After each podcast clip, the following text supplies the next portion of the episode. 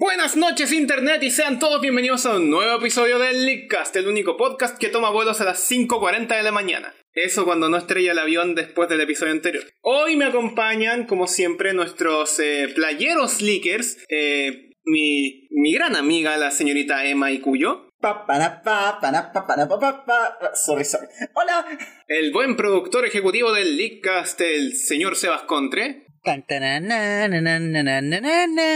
Hola. Y mi amigazo de la vidaza, el señor Amaro Fada Díaz. Me quiero puro morir.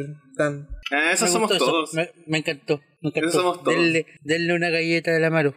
Deberíamos hacer cover a capela, si tener un canal secundario en YouTube. ¡Excelente. Kronk! Ten galletita. Ah, Y luego la mano salta al vacío y dice, no me lastimé, estoy bien. Es más, no me culpes cuando Claro. creamos, el, ca- creemos el canal musical del. El, no te voy a el- culpar. el ¿Cómo se canal podría musical llamar? del Lickas. El El canal musical del Lickas yo creo que es un buen nombre. Sí, el canal musical del League. El canal musical del Lickas, así tal cual. Hay que Puro subir la mixtape capela. del Discas. De hecho, en Radio Leadcast. de hecho, Ya, chiquillos, empecemos, empecemos a preparar el primer álbum. El primer Ya. álbum. pero si tenemos, tenemos un sencillo, po. Un sencillo de hace como tres años, Javier. No, Desde luego. un sencillo Hace- hace... Hace como Seba. tres años que sacamos, que sacamos el primer sencillo del Seba. canal musical del Lickas sin saber qué. Seba, Estoy tratando de hacer memoria y no me acuerdo. Seba, ¿Qué? el cuarteto de Casus. ¡Oh! No, Podemos hacer un cover... espera, podemos hacer un cover casudo de Megalovenia. Y ahí va la referencia, la referencia sem- bisemanal de Megalovania en el Discas. Usualmente Sí, soy la yo. referencia Me siento orgullosa de mí misma. Porque nunca puede faltar. Pero en serio, Seba, el, el Lickas en su momento tuvo su sección musical, po. ¿Verdad? Ajá. Ah, ¿verdad? Sí, de hecho tenemos un single que Sí, fue relativamente exitoso. Sí, El pero tío la del- de la idea del cuarteto a capela es distinto. el cuarteto Pero por eso acapella digo, versus- yo digo, yo, yo digo nomás, yo digo. Solo Pero- digo que ahí está, la primera piedra se puso hace mucho tiempo. A Ya, eso- pero con eso lo dejo todo. discutamos eso en la reunión de pauta, tenemos una pauta que ya Tenemos una discutimos. pauta. Una pauta que está llena, de, está llena de noticias cortas y un tema tocho. Sí, tenemos programa, qué alegría.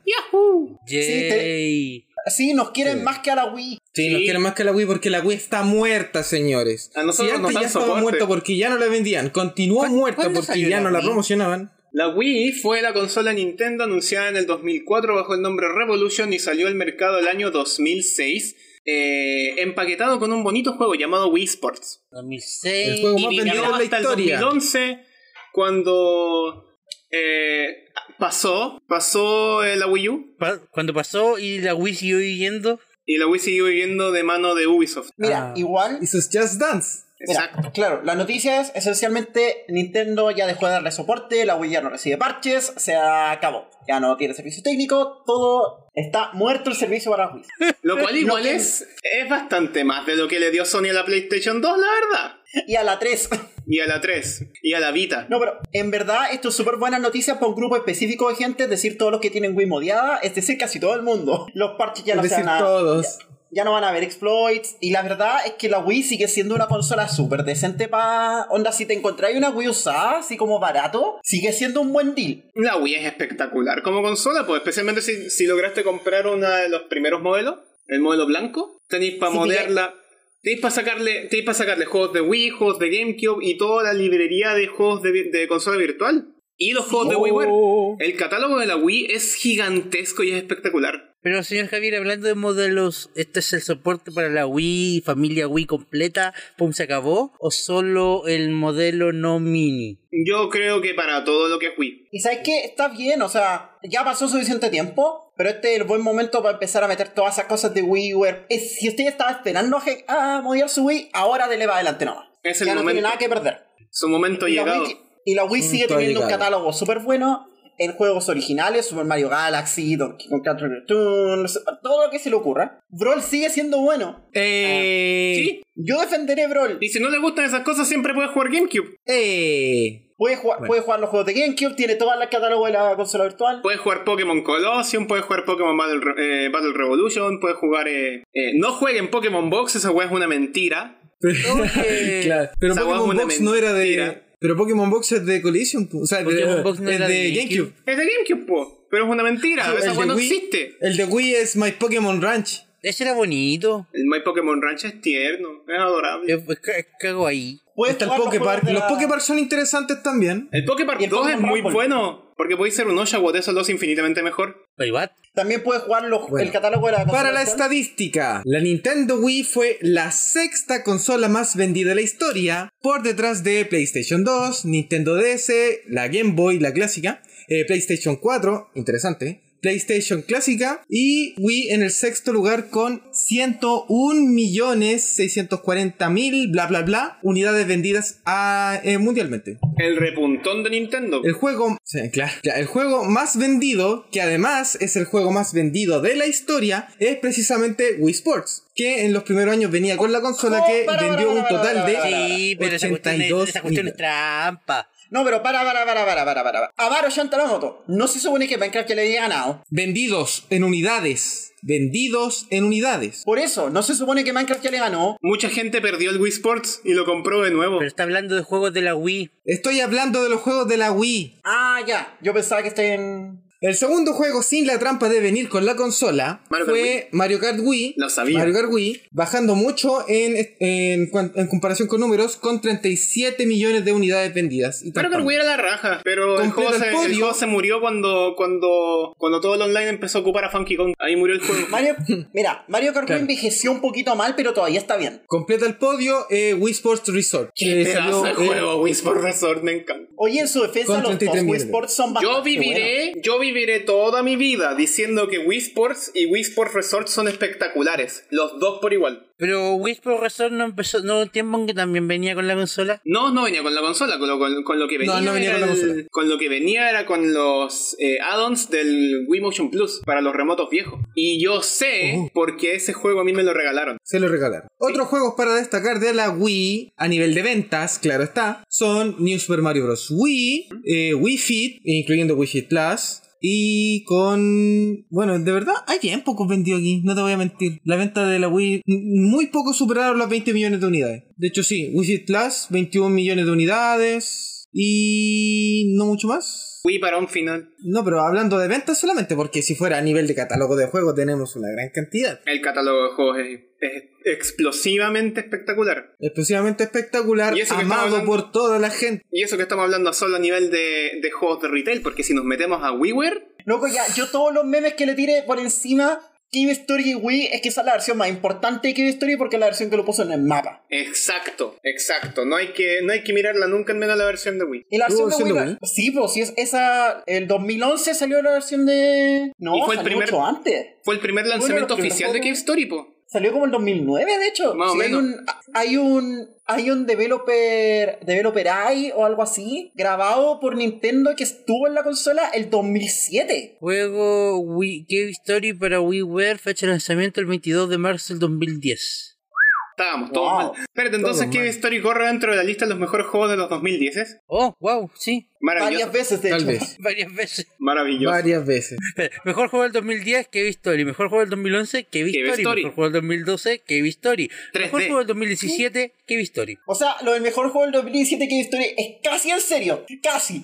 Casi. Me agrada. Me aterra. Eh, entonces se nos acabó la Wii. Si mi Wii se echa a perder, de GG y para la casa nomás. Y sí, Nah, para la la, casa. Wii reparable. Pero ya no me la repara Nintendo. Seba, Seba, la Wii es inmortal. Una vez que la modiáis, quítale, quítale el Se soporte del convierte en lector de disco. Highlander. Quítale el soporte del lector de disco y la Wii realmente se e- evoluciona, así como Dynamaxea en Chuck Norris, weón. Oh, wow. Si la Wii es mucho más resistente de lo que le dan crédito. O sea, me- la Wii Piensa no- que- O sea, yo, yo, yo me acuerdo haber hecho el chiste antes, pero parece que no era nada chiste. La Wii nos va a ver morir a todos. Mi Wii va a ver Ay, cómo yo me meto en el cajón. Así que En eso. el futuro serán las cucarachas las que jueguen a la Wii. Exacto. Así que eso, yo creo que un brindis por la Wii fue una buena consola, fue un excelente remontado de Nintendo. Nos dio Super Mario Galaxy, una joya. Y nos dio Super Mario Galaxy 2. ¡Qué pedazo de secuela! Sí. Y Donkey Kong Y no- Country Returns por la- y tantos juegos. Yo creo que cada- pues, si nos sentamos a, le- a listar los juegos de la Wii, vamos a estar aquí por el resto del episodio. Así que creo que lo dejemos acá. Sí, dejémoslo hasta aquí. Pero hay un, un tema que salió de la, de, la, de la mención de la Wii. Hay un tema que salió de la mención de la Wii que me gustaría eh, estirarlo para el siguiente tema. Porque hablamos, hablamos de, lo, de, lo, de cosas que salieron en la Wii, como por ejemplo el Pokémon Revolution y el My Pokémon Ranch. My Pokémon Ranch era el sistema de almacenaje de Pokémones que teníamos cuando existían eh, las cosas bellas como eran Pokémon Diamante, Perla, Platino, Hardcore y Soul Silver. Qué juego. Y Maravilla. la gente de hoy en día las conoce probablemente como Pokémon Home. Eso, finalmente se anunció Pokémon Home después de algunos semi-anuncios o pre-anuncios. Finalmente está anunciado cómo funciona. Home.pokemon.com tiene todos los detalles. Y esto va a ser una especie de overview sobre los detalles que se anunciaron.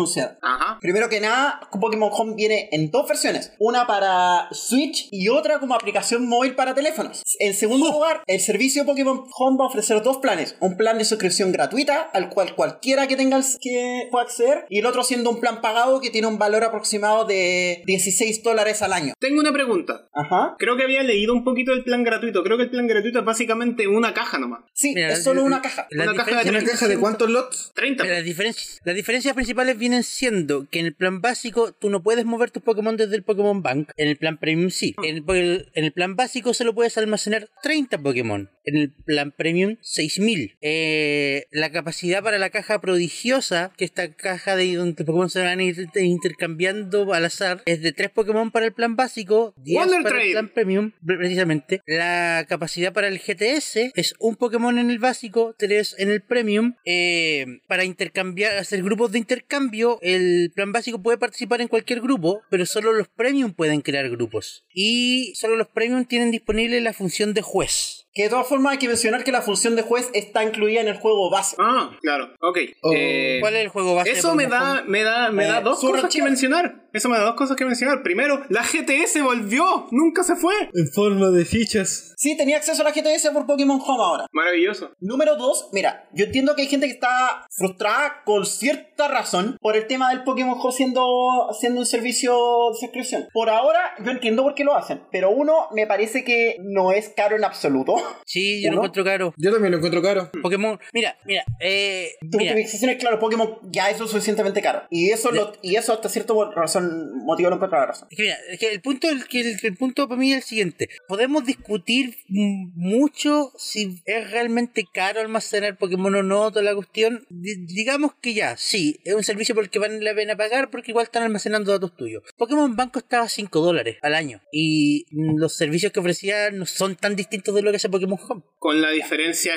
eh, estricta de que muchas de las cosas que te ofrecía, que te ofrece Pokémon, Pokémon Home hoy en día, lamentablemente eran cosas que estaban dentro de los juegos. Claro, eh, entonces, entonces Pokémon Bank costaba 5 dólares al año y ahora pasamos a Pokémon Home que cuesta 16. Y la- 16. Más de y la tres explica- veces. Y la explicación de este aumento de precio es que... Mira, yo la única explicación que encuentro sensata, teniendo background en desarrollo, es la integración con mobile. Es la explicación que encuentro sensata. Porque hacer arquitectura solo para consola es mucho más fácil que hacer arquitectura para consola y móvil. Claro, y estás considerando además el hecho de que no estás tratando solamente con los Pokémon de consola, también estás tratando con, para bien o para mal, estás tratando también con los Pokémon de Pokémon Go. Yo creo Ya, que pero- ahí es donde está la, ma- la mayor diferencia de... Claro, al final del día es un tema como que, como que me quito el sombrero, pero me lo pongo no solo por si acaso. Excelente. Yo ni Onda. siquiera tengo sombrero para esto. Es que, mira, es que Sigue Javier siendo tiene- mucho, pero puedo ver por dónde se justifica. No me parece injusti- completamente injustificado. Mira, el, es que Javier, también- el Javier también tiene un punto diciendo que eh, la caja prodigiosa y el GTS eran cosas que teníamos en los juegos antes y que desaparecieron en, en Espada y Escudo, por así decirlo. Y ahora misteriosamente aparecen de nuevo en Home, pero solo si pagas. O si no pagas, po. O, porque si también no tienes pagas, derecho a no Sí, pero, pero la, la, la diferencia la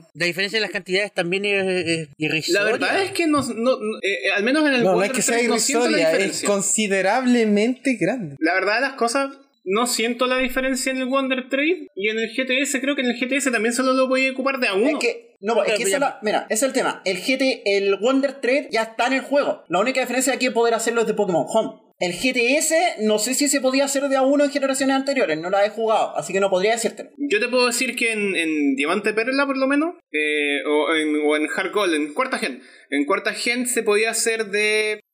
de a uno, creo. Como que De podías A1. tener tu oferta. Sí, tu solo oferta. Sí, tú ofertabas el Pokémon, claro, tú ofertabas el Pokémon y especificabas cuál querías de vuelta. De hecho, Ya, así, ya. así funcionó hasta quinta. Ya, y aquí voy a tirar una pregunta. ¿Pokémon Bank tenía plan gratis? No, No, solamente tenía los 30 días de prueba.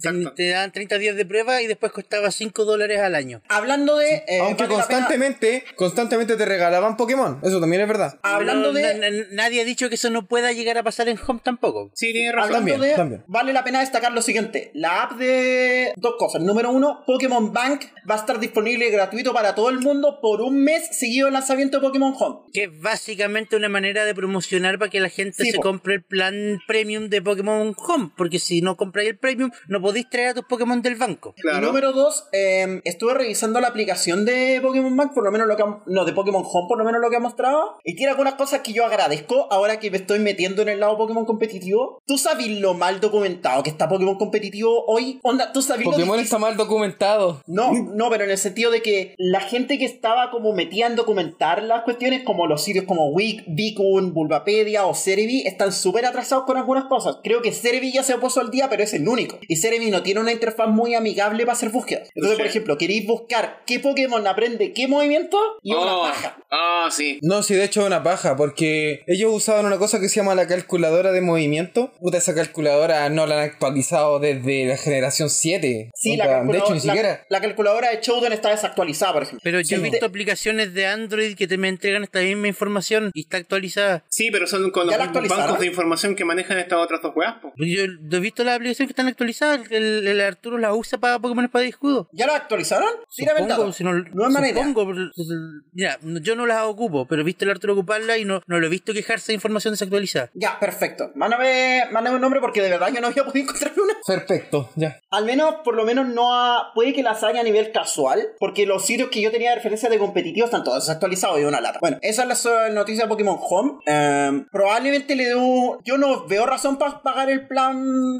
El plan... El plan premium es más por es más por como si tenéis eh, Demasiado es más Pokémon para transferir. es más viable para la gente que tiene Pokémon desde Pokémon Home y los quiere, o sea, perdón, desde el Pokémon Bank y los quiere transferir para poder tenerlos Yo eh, si lo tengo, forever and lo ever. a- yo si lo tengo, lo voy a usar gratis, pero no veo justificación yo para pagarlo, por lo menos no ahora. Probablemente yo tampoco voy a pagar por esto, porque sincer- pero no tanto por el hecho de eh, la función los sino porque 15,99 por almacenar 6.000 Pokémon, lo encuentro un robo en cualquier parte. Sí, está como todas las- Cochinada. todas las mechas, pero al mismo tiempo no. Pero al mismo No, porque, tiempo sí. porque tú sabes cuántos datos realmente ocupa almacenar un Pokémon. No, no lo sabes. ¿Qué es Javier- un Pokémon programáticamente hablando? Javier, estamos hablando de bytes. Bytes, estamos hablando de un cuarto de, kil- de, de kilobyte por Pokémon. O sea que estamos hablando que 6.000 Pokémon son un, un mega y medio. Si incluso si tuviéramos un kilobyte por Pokémon, estaríamos hablando de 6 megas. Ah, no, Estamos- más. ex- ex- ex- seis ex- megas. ya, exageremos, exageremos un kilobyte por Pokémon. Estamos hablando de 6 megas. Por 16 dólares al año, no me cuadra por ninguna parte. Claro, y, y- y además está el hecho de que vas a tener 6.000 Pokémon almacenados en... Probablemente haya gente Hay que gente- sí. hay pero gente que sí. gente que- yo probablemente no, pero probablemente haya gente que sí. Entonces, para mí, para mí esa ecuación no me cuadra por ninguna parte. De planes de La suscripciones... nube más pequeña de la historia. De planes de suscripciones a servicios en línea, a servicios que dejan sin soporte a otras plataformas. Hablamos de Rocket League. Bienvenido. Yo, miren, yo quiero contarles la siguiente. Siguiendo la saga de por qué la Eva se compró el Rocket League, fui a ver mi historial de compras de la Switch y no está el Rocket League. Emma, lo soñaste todo, di la verdad. Pero si ¿sabes- el Rocket League lo está en mi Switch. Emma, ¿Cómo desbloqueaste tu Switch y no, eh, desbloqueaste los- tu Switch y lo sabes. No es de. Si, estuvi- si fuera así, estaría baneada de Pokémon. No tengo idea. No tienes ¿Qué hace el pruebas. Rocket League en tu consola? El juego nunca fue free to play. Nunca. No. No. Y aún si fuera free to play, tendría que estar el registro de la descarga. Es que no lo está. No entiendo. ¿Viste? Espérate. Yo digo que esto todo es... Tengo una última pregunta para ti, Emma. ¿El icono Dale. del Rocket League no te aparece con el cartucho? ¿Cuál cartucho si lo tengo comprado en digital? Shit, entonces ya no tengo preguntas. No por eso, porque Javier te preguntaba si te parecía el icono y arriba te salía que no tenías puesto el cartucho. Esto, esto es de verdad, eh, esto es perturbador. El Perturbador Rocket en League apareció. El Rocket League apareció. Pero esa es una noticia que la gente de Mac y de Linux ya no puede decir. O sea, Porque no es que no Rocket League pero- desapareció. No, Rocket League dejó sin soporte y sin actualizaciones y sin multijugador a las plataformas de Mac y Linux. Por- bueno, porque una, una razón conlleva la otra. Si, la, si la, el juego se deja de actualizar, va a quedar desfasado y por tanto no va a poder jugar multijugador. Tengo una pregunta. Sí, con completa honestidad. Con, con completa honestidad. ¿Alguien conoce gente que juegue en Mac y en Linux? Ah, personalmente, no. No. Sí, no, sí, sí, sí, sí, sí, conozco una persona. Una persona. ¿Quién? No voy a entrar, a, Who? nombr- no voy a nombrarla por razones de privacidad, pero te voy a decir que es un familiar, que, un familiar lejano. Mira, Ya, ok. Un familiar lejano. Ok,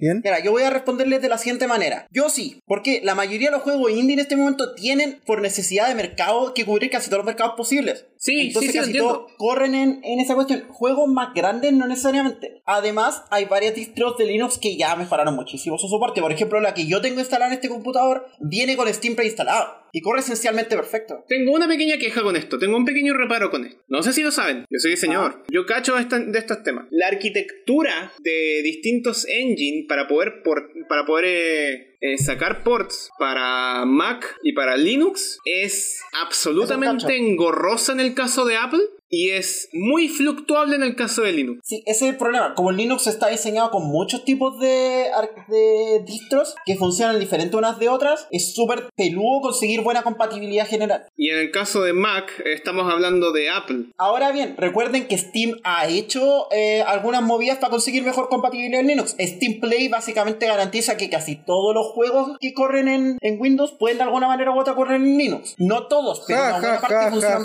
ja, ja, ja, ja.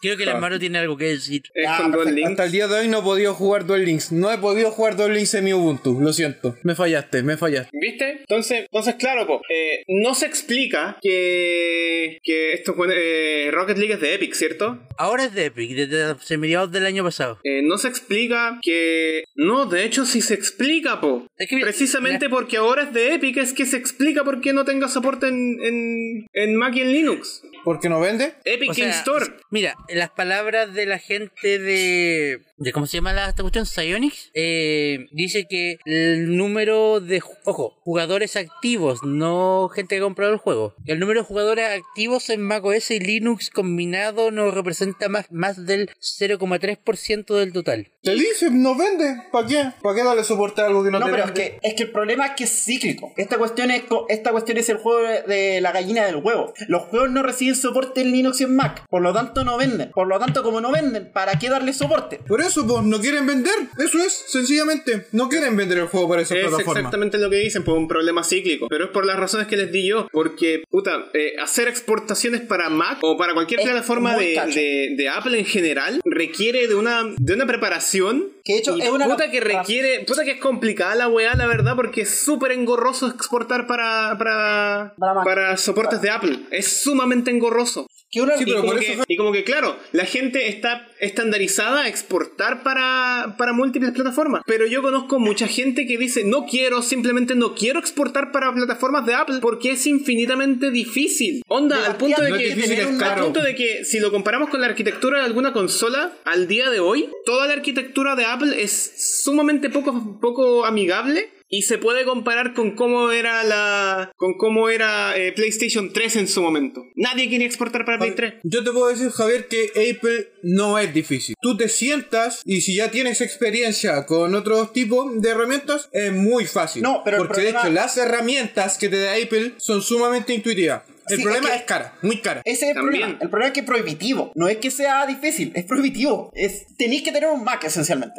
Básicamente. Si nos ponemos técnicos, la razón por la que esto está ocurriendo, más allá de que la, la base de jugadores activos sea tan mínima, es una cuestión de actualizaciones a futuro para la versión de Windows. La idea de Sionix es mover el juego de, de ocupar DirectX 9 a DirectX 11. ¿Qué es lo que pasa? DirectX 9 tenía ciertas líneas de compatibilidad, podía ocupar OpenGL para renderizar el juego, lo que permitía que funcionara en Mac y en Linux, pero DirectX 11 no, no tiene eso. Entonces, si quisieran actualizar el juego a DirectX 11 en Windows, tendrían que ponerse a ver la- a trabajar con librerías nativas para Mac y para Linux. Chutéala, Tendrían que empezar a entonces. Tendrían que empezar a trabajar con Metal en macOS y con Vulkan, Vulkan. en Linux. Y eso es más pega. Chutéala entonces. Ya, no, sabes sí. que yo encuentro que está bien. No encuentro que está bien. Sí. O sea, es una lata, pero. ah, Eh, nada que hacer. Es Y de una lata a otra. igual no pa- lata. Yo creo que nadie va a echar de menos Rocket League. Mira, No en, Mac y en- no en Mac y en Linux, por lo menos.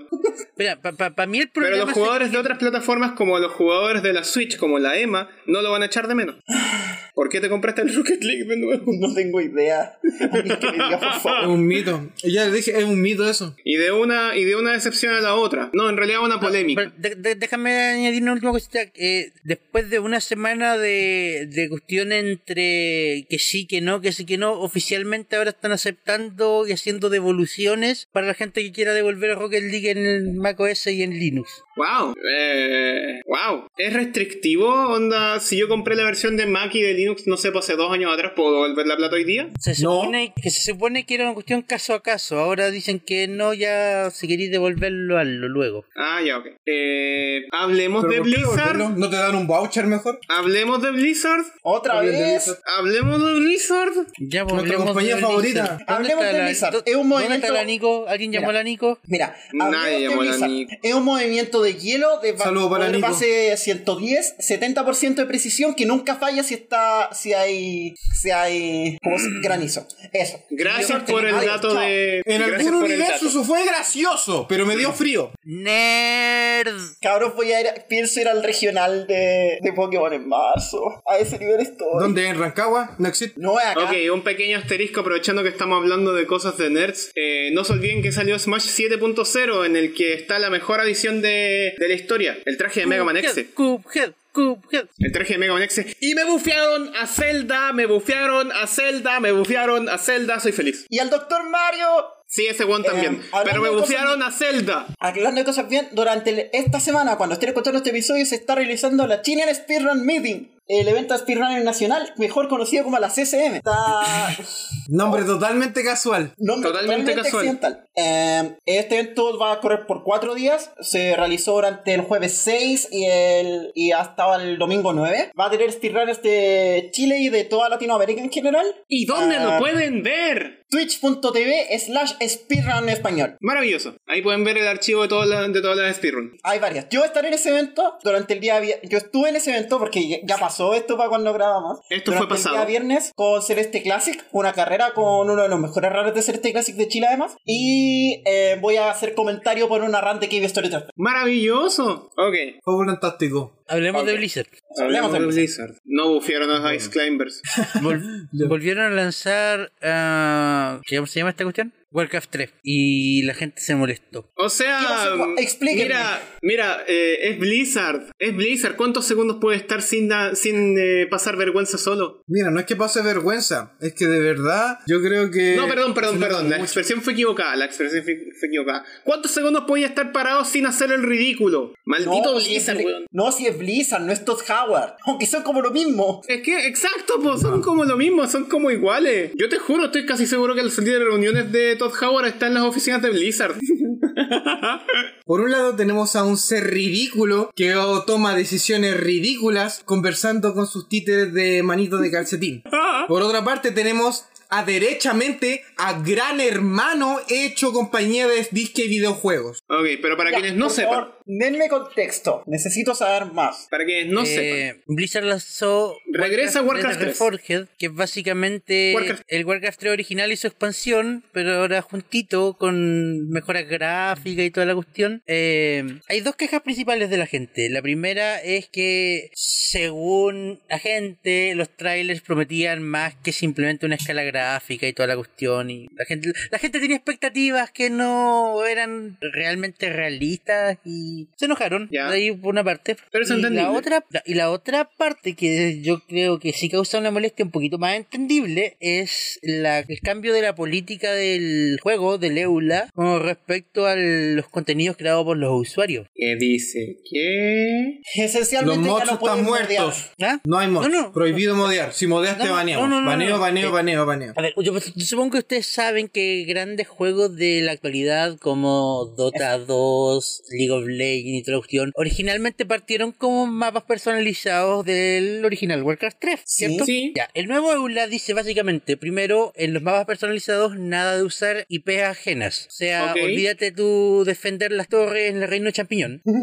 ¿Y por qué esto? Por la otra regla nueva. Todo mapa creado para el juego le pertenece a Blizzard. ¿Qué? Todo mapa creado por un usuario, para, todo mapa personalizado creado por un usuario para el nuevo Warcraft 3 le pertenece a Blizzard. ¡Qué asco. Ya no quiero hablar más del tema. O sea, básicamente lo que está pasando es que Blizzard no quiere que vuelva a ocurrir un Dota y que ellos se queden afuera. Dota, Dueño de ti, dueño de qué. dueño de mierda. No te- ¿Podemos no hablar de Blizzard? Ya creo que ya dijiste lo, creo que ya dijiste lo suficiente y ya como que ya no da para, para seguir eh, explicándolo. Ah, nos, vamos, nos vamos a conversar el hecho de que esto es ridículo y que Blizzard debería hacer mejor las cosas. Mira, yo creo como que lo hemos esta- hecho en todos los programas anteriores, yo creo, que, está de más. estamos to- yo creo que en esta estamos todos de acuerdo. Yo creo que todos conocen nuestra posición en la materia. Así que mi respuesta oficial a esto es Blizzard por la chucha y vámonos a comerciales. El Leadcast es traído a ustedes gracias a Anchor. Si no han escuchado de Anchor, les cuento que es la forma más fácil para hacer un podcast. Les explico. Primero, es gratis, completamente gratis. Segundo, tiene herramientas que te permiten grabar y editar tu podcast desde tu teléfono o computadora. Por supuesto que puedes usar herramientas más avanzadas, pero el hecho de que tengas todo lo básico para crear un podcast directamente en tu teléfono es realmente increíble, ya que te permite comenzar de inmediato sin ninguna barrera de entrada. Además, Anchor distribuye tu podcast por ti. De esta forma puedes ser escuchado en Spotify, Apple Podcast y muchas otras plataformas. Y si esto fuera poco, también puedes hacer dinero con tu podcast sin ningún mínimo de escuchas. Básicamente, Anchor es todo lo que necesitas para hacer un podcast en un solo lugar. Descarga gratis la aplicación de Anchor o ve a www.anchor.fm para comenzar. Muchas gracias a Anchor por todo su apoyo y muchas gracias a todo el público del Leadcast. Y estamos de vuelta con el Leadcast y esto fue todo nuestro programa. El mejor juego del año 2010 fue Undertale. Muchas gracias y hasta luego. Oye, espera, espera. ¿Es verdad? Ah, esto. Es- espera, ¿no es como un poco tarde para hacer listas de lo mejor de la década? No, no, de hecho estamos temprano, dependiendo de cómo lo veas. Estamos bastante temprano, tiempo. podemos de decir, podemos decir que Animal Crossing New Horizons es el mejor juego de los 2020. Hasta luego, muchas gracias. Pero eso es del Pero 2020. Sebastián, pues, tú mismo de los dijiste que la 2010. década termina el 2020. De los años 20, dije. No, te hablamos de la década. Yo no he dicho década en ningún momento. Ah, Siempre ya. Yo tampoco de dije década. década. Ya, miren. los 20. Miren, los lo que vamos a 2020. hacer, miren, lo que vamos a hacer es lo siguiente. Vamos a hacer, y decidimos a cada uno que escribiera una lista con sus mejores juegos lanzados en los últimos 10 años que hayan jugado. Yo conseguí hacer una lista con 10 juegos. Yo logré hacer una lista con 8, creo, o 7, no me acuerdo. Ah, Siete. Yo logré hacer una lista con 10. Yo logré hacer una lista con 10 juegos de los cuales uno se repite 8 veces. Dos links. No, Fantasy Life. Me encanta ese juego. Y aprovechando como mi lista es tan corta, quiero hablar de Fantasy Life, un juego que me encanta que salió en el año 2014 por estos lares, pero 2012 por allá en, en Kawailandia. Es un juego muy lindo, desarrollado por Level 5 para la plataforma Nintendo 3DS. La mejor plataforma de los 10. La mejor plataforma de los 10. ¿Puedo contar trivia? Habla, habla de ese juego, a lo mejor tú la sabes, Fada. Cuenta la trivia que queráis. Yo, yo digo si es mentira o si es verdad. Ese juego tiene una demo que se llama London Life, que salió en la versión europea de Professor Layton and the Last Spectre. Es un minijuego ¡Oh, de verdad! ¿Es en serio? Sí, es un, mini, es un minijuego bonus que viene incluido en, en la versión europea de Professor Layton and the Last Spectre que se llama London Life. Y es básicamente un clon chiquitito de Fantasy Life. Tiene un sistema de combate real, pero tiene varias interacciones muy similares. ¡Qué buena! No tenía idea eso de la versión europea. Y eso que yo jugué casi todas las versiones europeas de ese juego. Wow. Sí. ¿Cuál me dijiste? Eh, de la versión europea, Professor Layton and the Last Spectre, que si no me equivoco se llama Professor Layton and the Spectre's Call en, en Europa. Probablemente. Spectre Eh, Skull, este, ese es el cuarto juego que salió. El cuarto, el último que salió para 3DS. El cuarto, o sea que el- que o sea, como es, la- es el primer juego de la segunda tri- ¿cómo se llama? el- ¿Triada? ¿Trilogía? Sí, trilogía. El primer juego de la trilogía de las Sí, el primer juego de la segunda trilogía. Yo jugué, no me acuerdo de esa demo, mujer. Mira. Es que estaba dentro del juego. Estaba dentro del juego. Venía. Creo que la tenía que desbloquear. Porque Esto me tenía que recuerda. llegar a cierto nivel del juego para. ¿Sabes qué? Ahora que me lo dices, yo creo que ese es como mi mensaje subliminal que me dijo Fantasy Life hermoso, Fantasy Life hermoso, Fantasy Life hermoso. Yo creo que, yo creo que inconscientemente la jugué y por eso me encantó el juego. Interesante, no, no lo había ¿Sabes pensado hasta el día de hoy. Mira, pa- tuvieron que pasar, ¿cuántos? ¿Seis años para que cachara eso? ¿Sabes que elevaste un punto bastante interesante hace un rato atrás? Sobre que la 3DS era la mejor plataforma de los 2010. Ahora estoy notando que en mi lista hay 1, 2, 3, 4, 5 juegos de 3DS entre medio. O que puedes jugarlos en la 3DS. Ahí yo solo Eso lo vamos a comprobar inmediatamente. Sebastián, ¿me confirmas o me refutas? La 3DS es la mejor consola de los 10. Sí, sí, la 3DS es la mejor consola de los años 2010. Yo estoy entre ese y. y probablemente la Wii. Pero es que la Wii es del 2006. Tienes razón. Ok, ¿qué otro juego tienes en tu lista, Maro? Eh, bueno, partiendo con el año 2010, tengo un juego que salió en 2009, pero aquí en América llegó el 2010, así que lo consideré. Para mí, la mejor edición de Pokémon que ha sacado siempre Game Freak, Pokémon Heart Gold Soul Silver. Nice. Yo tengo pendiente Wow. jugarlo y quiero jugarlo. Probablemente lo juegue este año. Para mí, ese fue el juego del año 2010. De Pokémon a Pokémon, yo consideré en este mismo puesto un juego que salió primero en Japón el 2010 y después llegó a América el 2011, pero yo lo puse acá en el 2010 porque razones, que fue Pokémon Black and White. Maravilloso, maravilloso juego. Para mí, para mí Black and White representa como el pináculo de Pokémon en términos de, de narrativa, en términos de inmersión del mundo mismo y en términos de mecánica. Así como que, Es que claro, si consideráis las primeras cinco generaciones, si consideráis las primeras cinco generaciones, Pokémon eh, Gen 5 es el pináculo de todo eso. No, yo, yo pienso que hasta el día de hoy incluso, mira, ojo con lo que voy a decir, mucha gente se va a enojar conmigo, pero objetivamente hablando, cosa que es muy difícil en el mundo de los videojuegos y sobre todo con todo lo que es Pokémon, objetivamente hablando, Pokémon Black and White es el mejor juego de toda la saga principal. ¿Por qué? Porque es bueno en historia, en jugabilidad, en explotar lo que son las características de la consola base. Porque es un juego de DS, de Nintendo DS, que lleva al máximo las capacidades de la consola. Y Es en un el juego que mundo, tiene buena weón, música, weón, tiene para mí- buenas gráficas, tiene buena historia, tiene buena jugabilidad, es rejugable, tiene, tiene todo su juego. Pero continuamos con los mejores juegos de la década. Sebastián, sorpréndeme, ¿cuál fue tu juego favorito de los 10? Tu 2010 es Seba. Mi 2010. Bueno, me voy a alejar un poco de sus juegos con grandes historias, grandes mecánicas y todas esas cuestiones que usa la gente bonita. Eh, para mí el mejor juego del 2010, y lo digo súper en serio porque es un juego que hasta el día de hoy vuelvo a jugar de vez en cuando porque es genial. Pac-Man Championship Edition Deluxe. ¡Wow! Oh, me sorprendiste. Estoy Ujú. sorprendido, no, no me esperaba eso. Sí. simple, lo podía agarrar en cualquier momento, las partidas no son largas y loco, esas visuales, esos colores, esos juegos de luces que, cuidado si son epilépticos, loco, es muy entretenido, eh, la velocidad que agarra el juego, la vuelta de tuerca que le dieron, me encanta. Este juego agarró vuelo. Muy bien pensado. Básicamente, bueno, un juego muy bonito, muy maravilloso, visualmente muy atractivo y que tuvo una secuela que no fue tan bacán como el original, ya lo dije que... ¿Sabí, ¿Sabéis que a qué me recuerda el, el Championship Edition? Porque es una vuelta de tuerca al mismo juego, po. Es como el Tetris 99 para Tetris. Claro, Porque no hacéis mucho para cambiarlo, pero lo hacía espectacular. básicamente eso, básicamente lo sí, lo espectacular. Ya, Emma, sorpréndenos, ¿cuál fue tu 2010? Ya, quiero avisar que no tengo mucho entre el 2011 y el 2013, así que por ahí no me pregunten, no alcancé a tener un listo, uno para el año. La profe no terminó la tarea. Pero quiero hablar de uno del 2010 que en verdad estoy haciendo un poquito trampa con esto, pero déjenme explicarme. Donkey Kong Country Return. Maravilloso. Yo voy a Bueno, confesar bonito. que no jugué la versión de Wii, jugué la versión de 3DS primero, después la de Wii. Otro pedazo de juego que está en la 3DS. 3DS es la mejor plataforma de la vida. Espera, Donkey Kong Country Returns es de esos juegos que tú esperabas que hicieran. Onda, en verdad como que nadie quería otro Donkey Kong cuando salió. O sea, como que la franquicia estaba como medio de caída, como que... Nadie ah, quería otro Donkey Kong, pero todo el mundo quería otro Donkey Kong. Es de esos juegos que nadie sabía...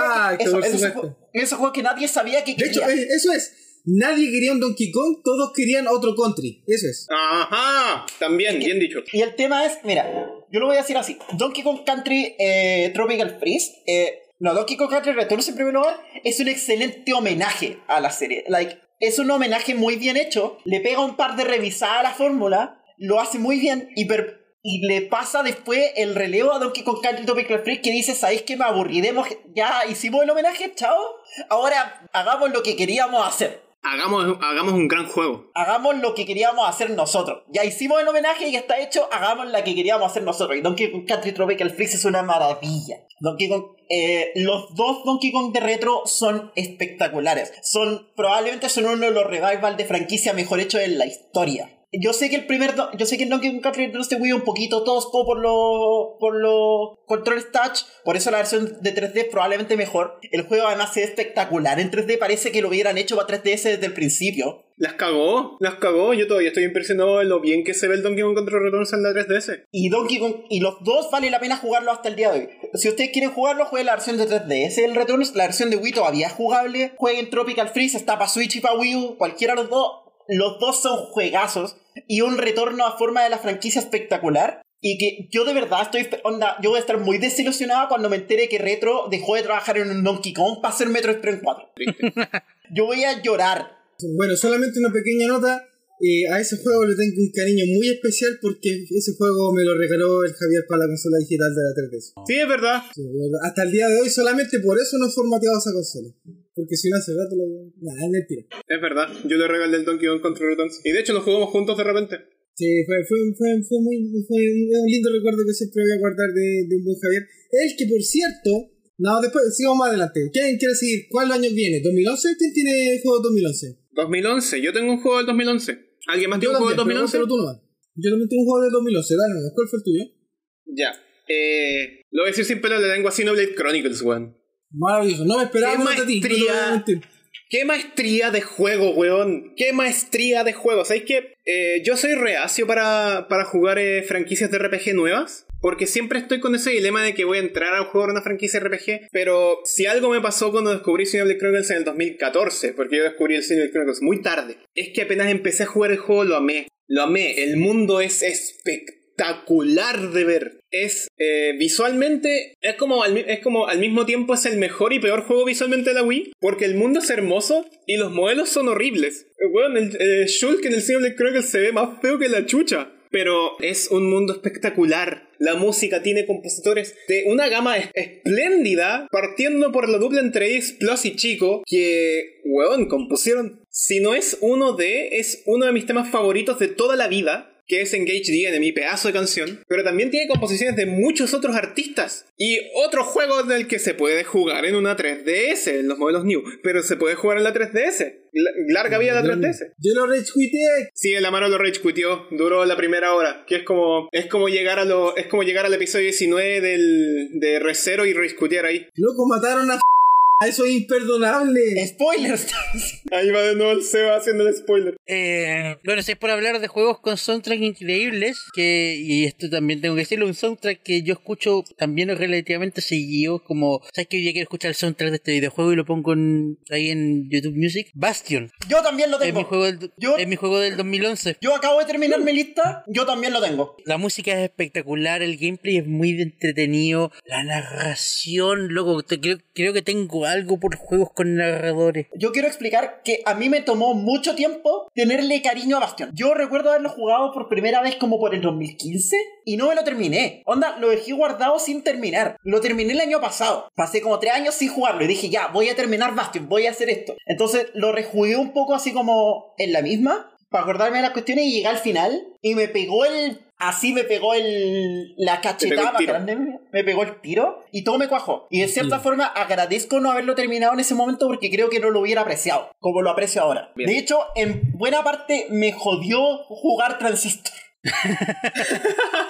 Onda, creo que terminarme Bastion hizo que no apreciara tanto Transistor como debí. Mm. Eso. eh, es una de esas joyas indie que se merece todo el amor que ha recibido. Lo ha recibido como medio tarde, pero lo recibe. Y estoy feliz de eso. Y que sabes que parte del, del tema para mí también es porque yo eh, fue por ahí por el 2011 también donde empezó a acercarme como a, oh, juego indie, esto existe, esto eh, Es 100% real, no fake. Claro, 100% como, como para mí fue un mundo nuevo que empezó a abrirse a finales del 2010, mediados del 2011, pero que yo te puedo marcar el punto así como, ya, esto, esto es algo al que le voy a poner atención, que fue precisamente con la versión de Steam de Kevin Story y poco después Bastion. Entonces, yo le tengo un cariño muy especial a ese juego por eso, porque es, del- es de esos juegos que aparte de ser espectacular, es de los juegos que me abrió la puerta a un mundo que en ese entonces para mí era desconocido. En palabras cortas te abrió.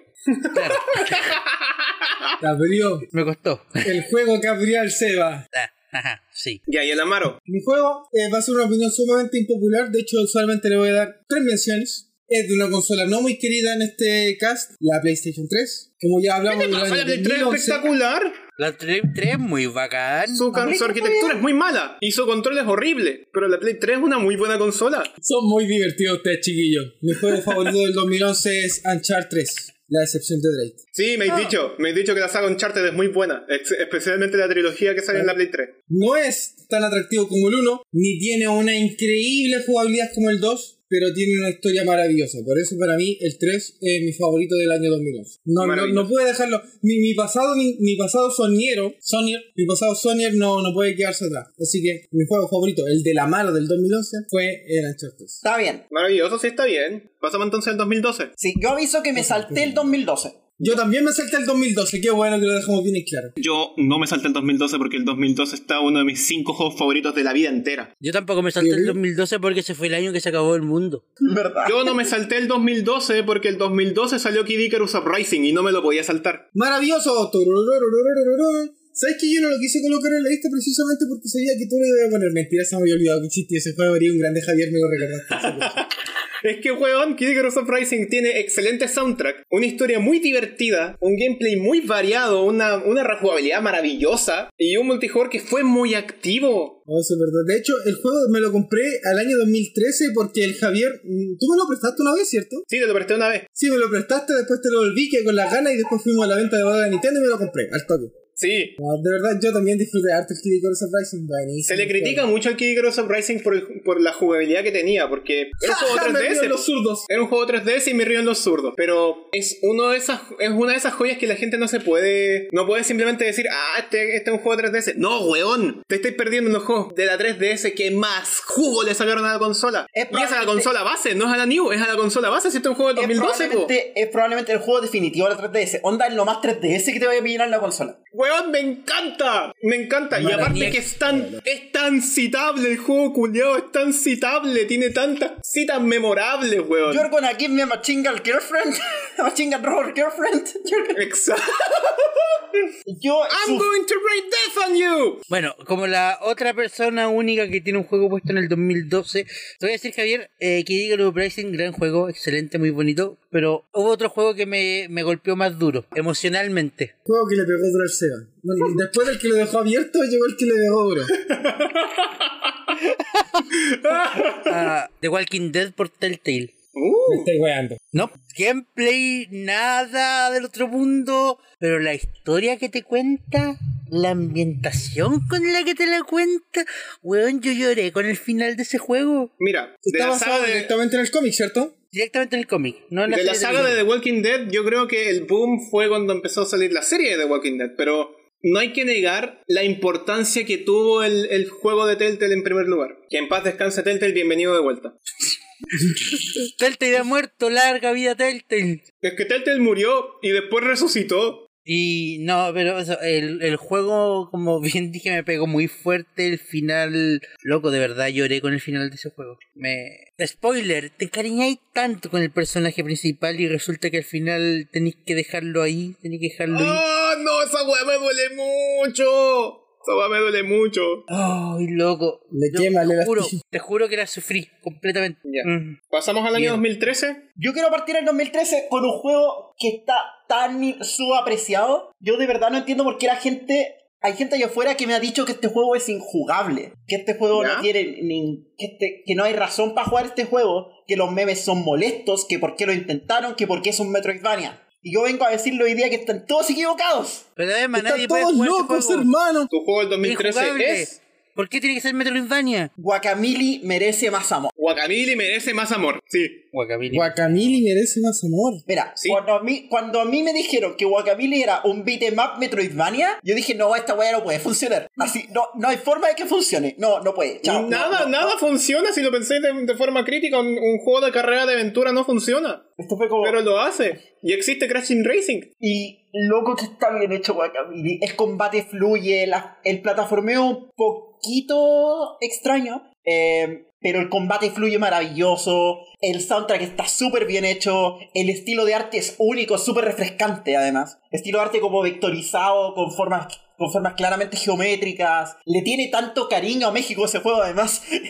¡Tacos! Taco. Juancito. Grande Juancito. Jueguen Guacamili y jueguen Guacamili 2. Onda, si jugaron Guacamili 2 ya ju- y no han jugado Guacamili 1, les voy a advertir que jugar Guacamili 1 ahora les va a parecer un poco tosco. Onda, Guacamili 2 es tanto mejor que hace parecer que hace que Guacamili 1 parezca una beta.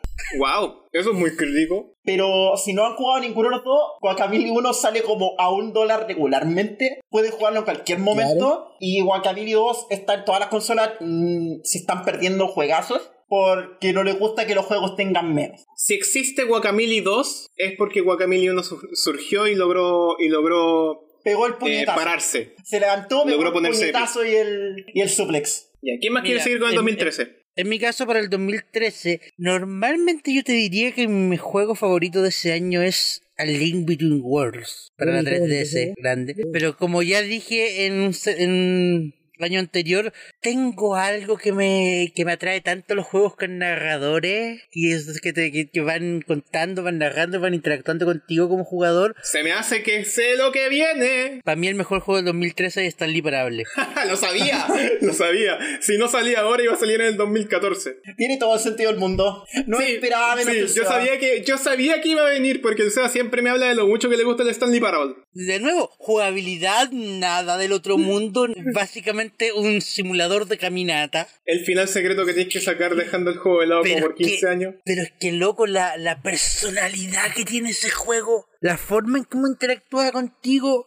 Oh, weón, me encanta todo ese juego. Lo amo, lo adoro. Bueno, yo esta parte la dejé vacante en mi lista. Solamente quiero hacer la mención de Last of Us. The Bueno. Last of Us, un juego que debió haber sido el juego del año, no lo ganó, lo ganó GTA V, otro juegazo, no lo he jugado, no lo he disfrutado. Y, y con eso puedo decir todo. De ver- porque de verdad esta, esta, esta parte la dejé vacante. Solamente un, un pequeño homenaje a un juego que debió haber ganado y no ganó. Yo siempre he dicho, Super Mario Odyssey, espectacular. Y Super Mario Galaxy 2 es uno de mis juegos favoritos de toda la vida. Pero Super Mario 3D World, weón. Uf, men. Uf, men. Ese es mi juego del 2013, el Super Mario 3D World. La Wii U, Super Mario 3D World. la Wii U fue ¿Wii U? Una consola.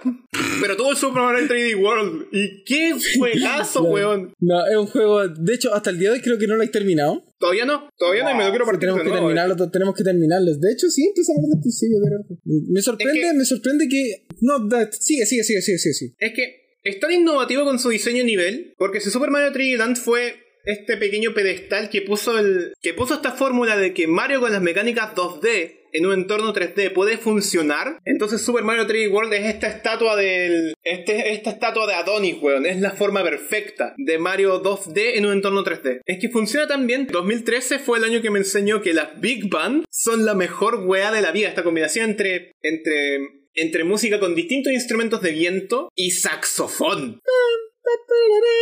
Exacto. Buenísimo, buenísimo. 2013 fue el año que me enseñó a apreciar precisamente lo mucho que me gustan esta- estas performances de, de bandas grandes. Otra mención honrosa del año 2013. Yo pensaba que alguno de ustedes por lo menos iba a ponerlo en su lista. Quizá sobreestimé demasiado este juego en este cast, que es Fire Emblem Awakening. Mm, yo a no mí me gusta. Awakening. A mí me gusta Awakening, pero no es para ponerlo por, por sobre el Super Mario 3D World. Porque la pasé mejor con el 3D World. O sea, Es que yo también, por me, eso. también me encanta Awakening, muy buen juego, pero no sé si es mejor que A Link Between Worlds o Stanley Parable. Bueno, yo ni siquiera puse este juego en la lista. Yo, yo sabía que existía, pero no lo puse en la lista. Así, a ese punto. Pero por eso voy. En este- ya estamos de acuerdo con que al, al menos al 75% de este cast, eh, por confirmar la EMA, nos gusta Awakening y no nos gusta Fire Emblem. Sí, pero me falta confirmarlo fehacientemente porque como que quiero jugar ahora al, Tree Houses. ¿Sí o no? Ya. Pasemos al 2014. Bueno, el 2014. Pasemos al yo ya abrí- 2014. Yo quiero abrir el 2014 porque el 2014 nos Ya, enseñó... yo, o sea, yo lo abrí al principio del programa, así que 2014 ya por lo menos para mí ya está listo. Quiero reabrir entonces el 2014 diciendo que el 2014 nos enseñó que los juegos por Kickstarter sí pueden funcionar. No todos los proyectos van a terminar como Mighty Number 9 porque en el 2014 salió Shovel Knight. Maravilloso juego. Bonito, bonito, pero en mi caso el 2014 es para Valiant Hearts. Valiant Hearts. ¿Cuál es ese? ¿Sí? Lo ubico por nombre. Guerra, Es de Ubisoft, eh, con el UbiArt Engine. cuenta Ya sé cuál de es. Ya sé cuál es. Oh, qué maravilloso. Que se supone que está basada en cartas que se enviaron durante la época. Es Sí. novela visual, ¿no? Oh. Kinda, no, no. Ah, ya. Es como un. ¿Sabes qué? No, es que es que es medio raro, es como de todo.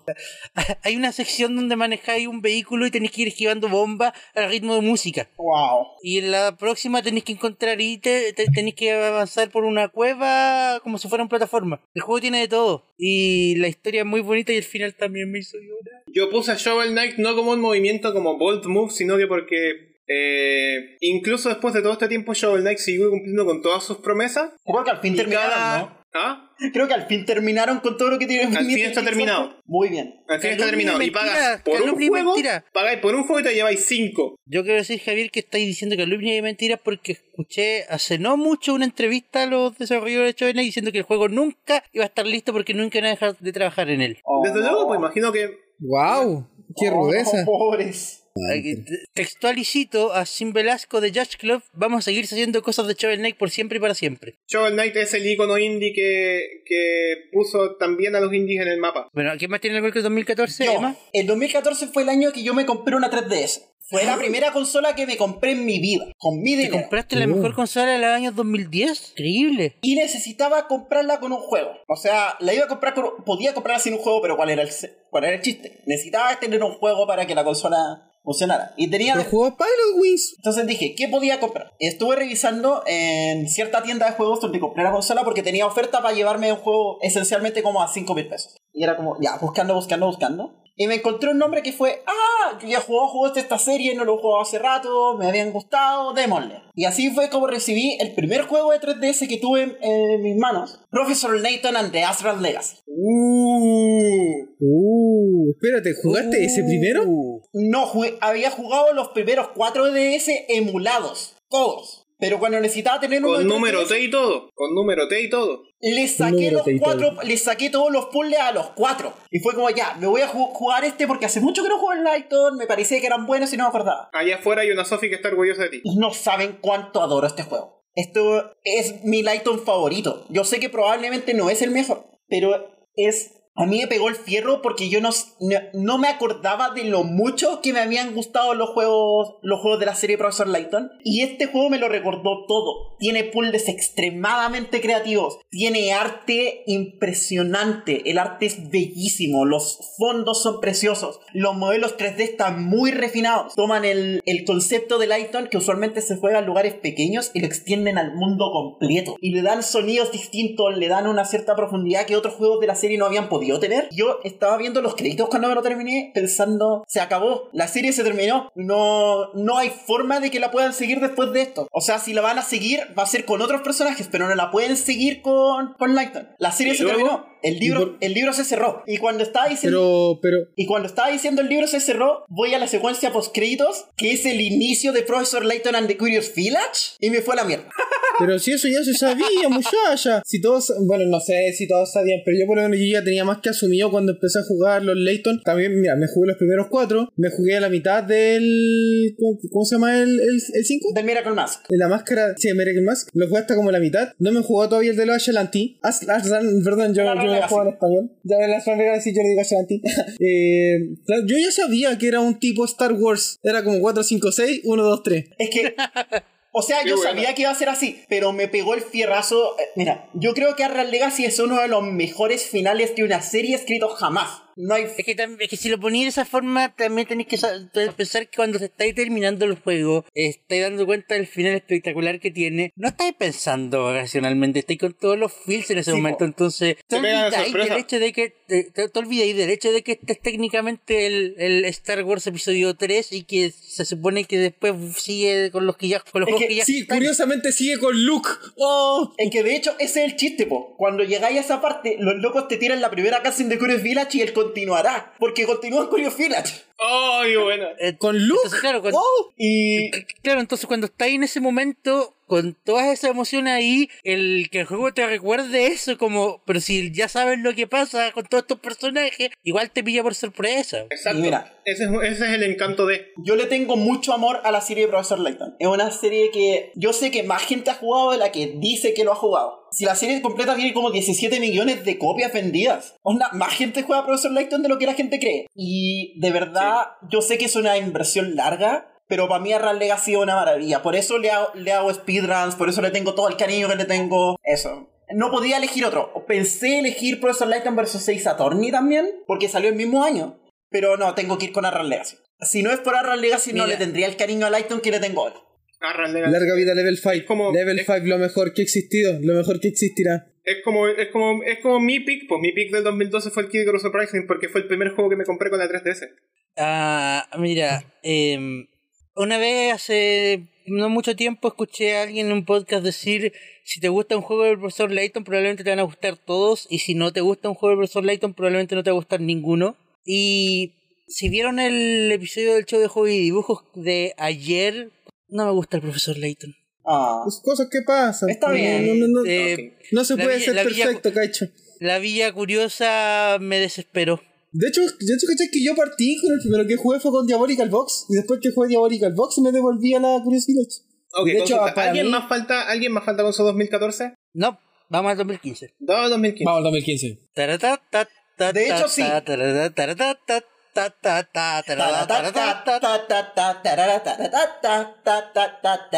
¿Por qué presiento que el pick del 2015 es Deltarune? O sea, No, pues, ¿qué mira, onda? es gracioso porque ustedes saben que a mí no me gusta Undertale. Pero es mi juego del 2015. El mío también. ¿Y es el juego del Seba? Yo no lo he jugado, de hecho la tengo vacante, pero estaba seguro que iba a ser Undertale. Es que, mira, a mí puede no gustarme Undertale. Yo tengo caleta de problemas con Undertale. Pero hay un juego más importante que Undertale lanzó en 2015. Hay un juego que haya pegado el palo que pegó Undertale en 2015. ¿Hay Rocket que- League. No me recuerdes que tengo el Sin Rocket League, wear. gracias. ¿Cuál? Sin wea, Rocket League. Rocket League. Ya, pero ese es el chiste, po. Rocket League desapareció de la cultura popular casi de inmediato. No tengo pruebas, tampoco dudas. Oh, qué terrible, no, pero de verdad. No hay que, dejar, que no hay soy- que despreciar Soy el. la el- persona más el- reacia en el mundo de que no ha querido. No, de verdad es porque no quiero. No sé si es que no quiero porque no quiero decepcionarme o no quiero porque. No sé, soy mañoso, pero no quiero jugar Undertale. Prefiero quedarme con la magia. Prefiero quedarme con la magia de Undertale que de verdad jugarlo y desesperarme y decepcionarme o cualquier otra cosa. Prefiero no jugarlo. De verdad. Yo necesitaba jugarlo en ese momento. Onda, lo jugué precisamente porque necesitaba saber cuál era, qué era lo que la gente le veía. Necesitaba saber cuál era la gracia. Y a pesar Hay de gente que- en su momento. Hay gente en su momento que me odió cuando yo dije que Undertale era un Touhou Mother 3. Y yo sigo eh, estando en el, en el argumento de que es la mejor descripción básica para alguien que no, que no, que no hubiera querido jugar Undertale. O sea, no es muy lejano de lo que es realmente el juego, pero. No, yo de verdad prefiero quedarme con la magia, prefiero quedarme con ese Butterscotch Pie que hicimos que nos salió como las weas, pero lo disfrutamos y fui feliz. Eh, de verdad prefiero quedarme yo con la magia de ese Undertale, más allá de que Ya, yo pero- jugarlo. Ya, pero espérate, la Emma tiene Undertale, yo tengo Undertale, el Amar no tiene nada, pero sabía que iba a ser Undertale Javier. ¿Qué tenía en el 2015? Para mí el 2015 es el mejor plataformero que he jugado jamás. Ya, Undertale, gracias. El mejor juego de plataformas que he jugado jamás. Y el juego más lindo del 2015, el Yoshi's Woolly World. Muchos carenga a Oh. Yoshi's Woolly World. Para mí, el 2015 fue Yoshi's Woolly World, porque, weón, weón, es una aventura adorable, es una aventura espectacular. Sí, es bonito. No, es- Eh, es- antes de pasar al próximo año, quiero hacer una mención honrosa del 2015, que fue el año donde fue el lanzamiento original de Creep of the Necrodancer. Otro juego muy bonito, muy bacán, muy piola, pero que no fue Undertale. Eh, 2016. Adelante, chicos. Yo tengo uno para el 2016, pero me lo quiero guardar. Yo tengo uno en Ah, 2016, y de hecho me lo voy a Yo tengo uno, yo tengo uno, pero no lo quiero decir todavía. Yo tengo mucho, No sé, le tengo no mucho cariño a a la decir. siguiente, al, al siguiente juego. El siguiente juego es mi juego favorito de toda la vida. Onda, no hay juego que me guste más que este. Porque es, de la, fran- porque es de la franquicia que más quiero. Porque es del personaje que más he querido en toda la vida. Y porque representa Robot. el pináculo de la franquicia. Para mí es el mejor juego de la franquicia completa. Y ah, nada no, ya, ya, ya, acordé cuál es. No es Kirby no Planet es Robot. Es pollo, pollo. Kirby Planet Robot, weón. ¿Qué juego O sea, un más hermoso? Bueno el juego. Bueno. ¿Qué el juego más hermoso? Weón, eh, la Emma lo mencionaba cuando hablaba de la, de la disonancia luego narrativa, eh, con el Cave Story por lo menos. Yo no he visto nada que se asemeje a la- al nivel de storytelling indirecto que tiene el Kirby Planet Robot. El Kirby Planet Robot te cuenta una historia completa a través de los niveles. Desde el momento en el que empiezas hasta que terminas en el, en el sexto mundo, te cuenta la historia a través del nivel. Y es mágico. Espérate, Yo espérate, escribí- un, es un juego de Kirby, así que el final es en el espacio. Yo escribí una, yo escribí una pequeña tesis de este juego. Yo escribí una pequeña tesis de este juego. Y de hecho podría escribir mil tesis sobre este juego. Porque así es, es, es lo mucho que me gusta. Estáis como yo con Story, wow. Es que es, es simplemente lo máximo. Es simplemente lo máximo. Y la forma en la que termina Planet Robot no es menos que épica. El final de Kirby Planet Robot es perfecto, es preciso y es maravilloso. Y yo podría hablar de este juego toda la vida porque este es mi juego favorito. No, no hay juego que, que haya salido en años posteriores o en años anteriores que me han dicho, no, es que este juego es mejor. No. No, para mí Planet Robot se queda como el máximo juego posible. Y si tengo que buscar algún ejemplo de juego para poder... eh, o sea, alguna, alguna motivación, algún referente, para mis juegos, yo siempre voy a mirar a Planet Robot primero. Porque es el, es el ejemplo del juego al que me gustaría llegar. Para Eh, mí es así de perfecto. Amaro, ¿tienes algo en tu 2016? No tengo nada en mi 2016. Ya, como la pidió ser la última, yo voy a decir que el juego que tengo aquí anotado para el 2016 es... Yo creo que voy a sorprender a varios con esto. Pokémon Go. Pokémon Go. No, no, no me lo esperaba. Eso no me lo esperaba. Igual estoy de acuerdo. Hubo un momento en el mundo en el que Pokémon Go salió y el mundo Y el mundo paró. El mundo y la paró. galaxia estuvo en paz. paró. No, yo me acuerdo que jugué Pokémon Go muy feliz una semana hasta que caminé 7 kilómetros y me salió un rata. Ahí dejé de jugarlo. Yo jugué Pokémon Go activamente como por dos años. Yo todavía estoy jugando Pokémon Go, en, no activamente, pero eh, onda, de vez en cuando voy a caminar, juego. Eh, ahí está, lo tengo abierto. Yo jugaría cuando Pokémon que el juego Go. Existe, cuando me acuerdo que el juego existe, me meto a jugar y siempre tengo algo que hacer. Voy a capturar una tonterita, meterme a una Poképarada. Es increíble. De este juego para mí no tenía por dónde atraparme y aquí estoy, eh, cuatro años después, jugándolo todavía. Yo jugaría Pokémon Go si, mi si el máximo de capacidad de mi batería no estuviera por el cerca del 70%. Yo no jugaría Pokémon Go porque ya tengo suficiente droga. Próximamente, ya soy Johnny. Ok. Yo quiero ¿Pasamos al año siguiente entonces? Espera, no, Emma. a mí me queda un juego. Emma. Ah, verdad, falta Lema. la EMA, falta la EMA, falta la EMA, Mira. perdón. Yo hay juegos que de repente saco por nombre nomás, así porque. O, o por otros desarrolladores. Hace rato mencioné que le tuve mucho cariño a Guacamole. Y por lo tanto dije, ya, voy a revisar cosas para jugar. Empecé a ver como nombres y de repente me acuerdo que a finales del 2016 escuché hablar harto de un juego. Fue como, ah, salió para 3DS. Mm, ¿Lo juego? Mmm. Controles Touch. Ya, le voy a dar una oportunidad. Mm. Y jugué Sever. Sever. Severed es uno de esos juegos que te muestra que el gaming mobile no ha llegado a su potencial ni en broma. El gaming mobile tiene muchísimo para ofrecer. Es uno de esos juegos que, Que salió para la Vita. mira, yo no... que se me va la vida.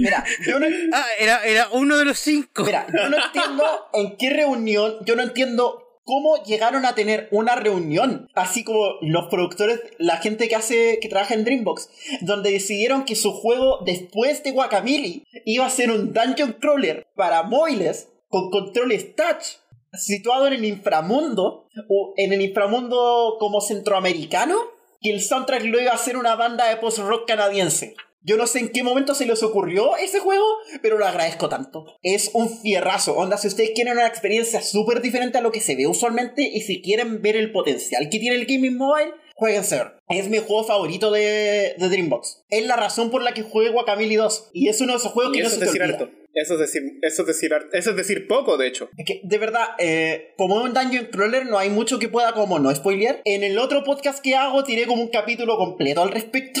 Vayan a escucharlo entonces. Vayan a escucharlo. Pasamos entonces al 2017. Se nos acaban los años.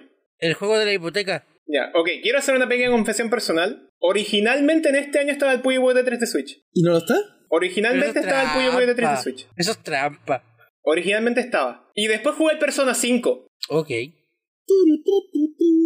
De hecho, después jugué el Persona 5 y ahí quedó. Fue como, Puyo Boy, gracias, salvaste la franquicia. Y le diste no- Pero- el, nombre, el nombre del oeste. Pero Persona 5, weón. Persona 5. Me dio a Haru. Me dio el, el pedazo de, de- de cambio de, de gameplay este de combate por turno. Me dio una historia súper fácil de seguir. Me dio personajes que me encantan. Y me dio el pedazo de sound. Creo que eso es un tema aquí, un tema en común. Los soundtracks son importantes. Los soundtracks son Los muy Ajá, son importantes. importantes. Escuchen una cuadra. Los Hablando de soundtracks son muy Ah, bueno, importantes. bueno, yo lo dije, para mí el juego del 2007 es Cuphead, otro indie, con un soundtrack espectacular, una jugabilidad, nada de nuevo, nada del otro mundo, pero una, una, un diseño gráfico, weón, tan bonito. Mira, si, Sí, si- ah, no, pues, si el cabecita de taza está en Smash es por algo. Sí, Aunque lo encuentro demasiado nítido para mi parecer. Debería estar un poco más borroso. debería aplicar un filtro VHS cada vez que entra el, el mi. Sí, deberían ponerle, Mis deberían ponerle una felicitaciones. de Glur. Mis felicitaciones a la familia Madenhauer. Porque se mandaron el pedazo de juego ahí. No, no. Hablando de 2017. Y pudieron pagar su hipoteca. sí. Hablando de Y 2017. pudieron acercarse a Nintendo. Ya, yo quiero seguir. Hablando de 2017 y otra vez historias de juegos de, de primer juego. En 2017 yo me compré mi primera consola casera. Porque me la pillé en un Cyber Monday como a 250 pesos.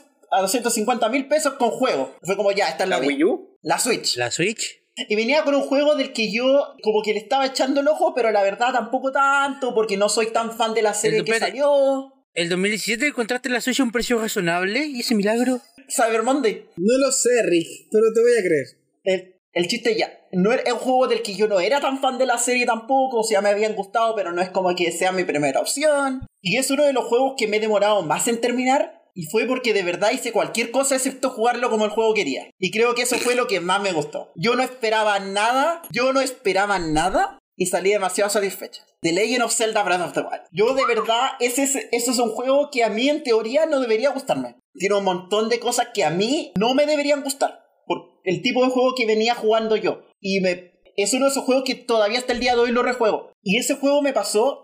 Me voy a contar una diferencia. Ese juego me pasó una vez que encontré una cascada. Y me hizo acordar de yo cuando era chica. Cuando, mi, cuando era una niña. Y, salían, y salíamos de repente a explorar con mi papá por, ar- por arriba. En mi casa estaba relativamente cerca del borde de la ciudad. Y para el resto había mucho campo. Porque es un lugar muy rural donde. Entonces salíamos a explorar para afuera.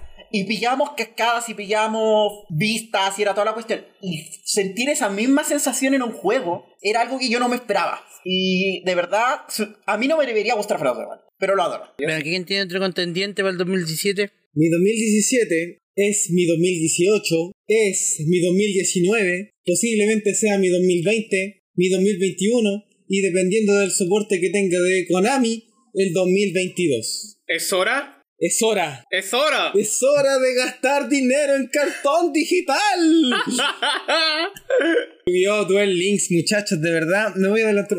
El Amaro, el Amaro desde los 12 años, no, de hecho más chico, como de los 9 años que veía Yu-Gi-Oh en la tele, siempre quiso tener sus cartones. Partió con los cartones de la feria, de esos que te vendían el mazo en 2 lucas y te venían eh, el modo oscuro con 6000 de ataque, y muchas cosas interesantes. Creció el Amaro, tuvo un poco más de plata, se compró un deck de estructura, era malísimo. Eh, creció el Amaro, llegó a la universidad, eso ya era el 2000, 2011. Empezó a jugar un poco competitivo ya, con un mazo interesante, seguía perdiendo. El Amaro empezó a trabajar, empezó a por fin comprarse cartones decentes, se compró un Necros, ganó harto, le banearon el Necros, y nadie quería jugar con él después porque nadie, porque todos querían jugar con las reglas de la banlist, maricones. Eh, después pasaron muchas cosas interesantes. Se empezó a armar un Black Luster Soldier, no le salió.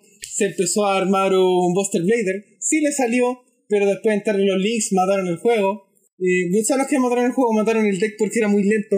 Se aburrió del cartón porque gastaba mucha plata, vendió todos los cartones y apareció el cartón digital, así que volvió a quedar pobre. Y ahí entre medio también está el hecho de que Duel Links es como una carta de amor a la, a la franquicia completa, especialmente al lado del anime. No, Es, es de verdad una cosa impresionante. no, es, mi, es mi droga, lo admito. Y yo no es que tenga un, no, no tengo un problema, puedo dejarlo cuando yo quiera.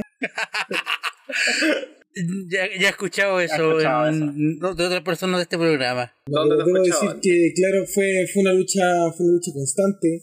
Al principio era malo, era muy malo, porque es muy distinto jugar con personas a nivel físico que, bueno, yo ya había jugado con, ustedes saben, estos simuladores de duelo en línea y varios otros videojuegos también de la franquicia de Yu-Gi-Oh! que obviamente no quise meter en este top de juegos de la década porque definitivamente no lo son. No me marcaron tanto como me marcó el Duel Links. Pero es eso, es eso muchachos, es una droga, de verdad es una droga. Eh, mi recomendación es que no lo jueguen. Cada día somos más. Amaro, te fallé, tenía que ganar 100 duelos, llega a 26. De verdad, no, no se preocupen. Eh, de verdad, sí. eh, de hecho, a veces veo al Javier y me desespero. Veo a mi hermano y me desespero. De hecho, veo a cualquier otro jugador que lo juegue y me desespero porque quiero jugar yo. Y de verdad, quiero decirles, chiquillos, eh, estoy mal, pero ese es mi juego. Y de verdad, Quiero- si bien yo no me declaro un gamer, con suerte soy un player. De hecho, en este momento yo creo que más que un jugador soy un casual. Pero Duel Links, lo siento, no, no puedo dejarlo en alto y aunque esté muy odiado por mucha gente, eh, es mi juego y lo, posiblemente lo siga haciendo de ahora en adelante. Quiero, quiero, pegar, quiero pegar aquí el pequeño, el pequeño altito para decirte que estoy muy eh, orgulloso de tu dedicación en el juego por la, por la cantidad, de- por, por básicamente la dedicación que le tienes al, al juego y ese constante eh, empuje que demuestras siendo cada día mejor y que lo demuestras cada vez que llega a Rey de los Pueblos. Sí, muchas gracias, Javier. De verdad, sí. Muchos pueden decir que el juego es pay to win. Y yo les quiero decir. Siempre ha sido así, pues. Yo desde que nació es pay to win. O sea, ¿de qué Siempre, estamos pues, hablando? Siempre, fue po. pay to win. Desde que estaban los cartones vainilla, siempre fue pay to win el juego. Así, ¿de qué me estoy hablando? Y creo que Bueno. con eso lo digo todo. No, bueno, no pasando al mucho más que 2000.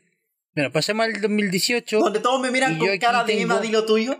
Vamos, Emma, di lo tuyo. No, por favor, prosigan ustedes primero. Bueno, ya di, Emma, Di lo di tuyo. o roba decir. 25 ¡Larga, vida, cartas. gacha! di lo tuyo antes de que yo diga lo mío. Di lo tuyo o roba 25.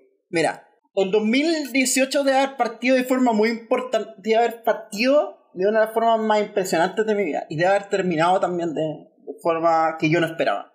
Y entre medio hay un juego que me quebró en tiempo récord, del que yo nunca pensé que me iba a pasar lo que me pasó con ese juego. Florence. Oh, Ustedes pensaron que iba a nombrar Celeste, todo el mundo va a meter Celeste en sus listas. ¿Qué le- Yo tengo que hablar de Florence.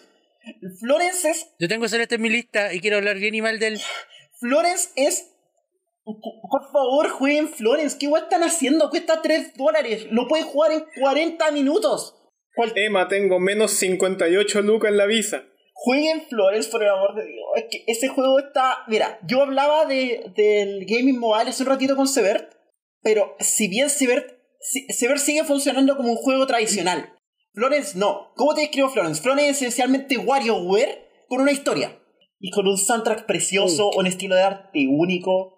Es un juego que a todo el mundo le va a llegar. Es un juego. Es uno de los juegos más accesibles que he visto en mi vida. Cualquier persona puede jugarlo. Tu abuela puede jugar Florence. Y eso que el juego ni ¿Mi texto. abuela puede jugar Flores? Y eso que el juego ni texto tiene. Perdón. eh, eh, Se entiende lo que quiero decir. A lo que, a lo que voy es. El juego es uno de los juegos más accesibles de la vida. Es uno, es uno de los juegos que demuestra. que deconstruye casi completamente el medio.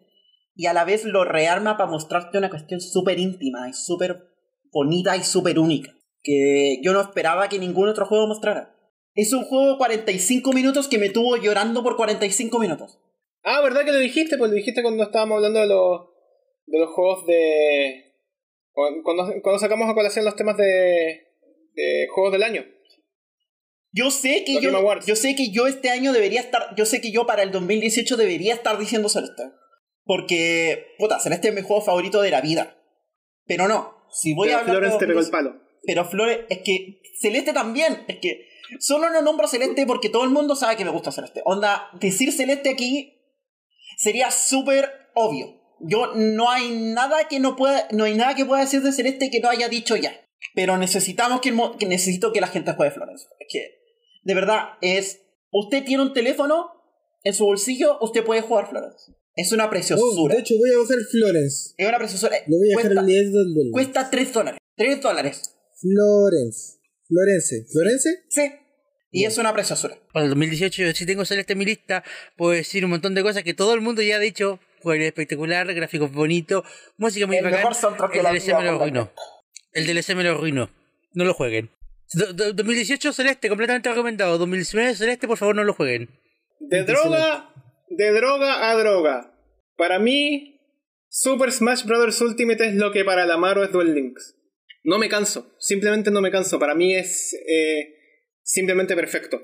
No es mi juego favorito todavía, mi juego favorito todavía ya lo dije. Pero creo que jamás me había querido meter tanto al competitivo de Smash como ahora con Ultimate. Y de hecho estoy lleno de torneos y me está yendo bien mal, pero estoy lleno de torneos. Eh, Por algo se empieza. por algo se Por empieza. Por algo se empieza. Siempre tengo que agradecerle a Super Smash Bros. que como franquicia me ha mostrado y me ha abierto las puertas a múltiples franquicias a las cuales no esperaba jugar. Y siento que como celebración de, de los juegos de video, en general, Smash cumple. Porque ¿cuántas veces en la vida tienes la posibilidad de decir que puedes ver pelear a Mario contra Sonic contra Sans Undertale, contra Banjo y Kazooie, en una etapa de Final Fantasy VII. Eso hace 5 años era un fanfic. Smash Ultimate en este yo te momento. puedo decir que- En este momento Smash Ultimate es el verdadero Mugen. El verdadero Mugen. Tienes. Tenía a Terry Bogard, po weón. O sea, este juego es básicamente perfecto para todos Pegándose con nosotros. quién, por loco. Peleando con ken, de nuevo. ¿Después de cuál? ¿Del SNK vs Capcom 3?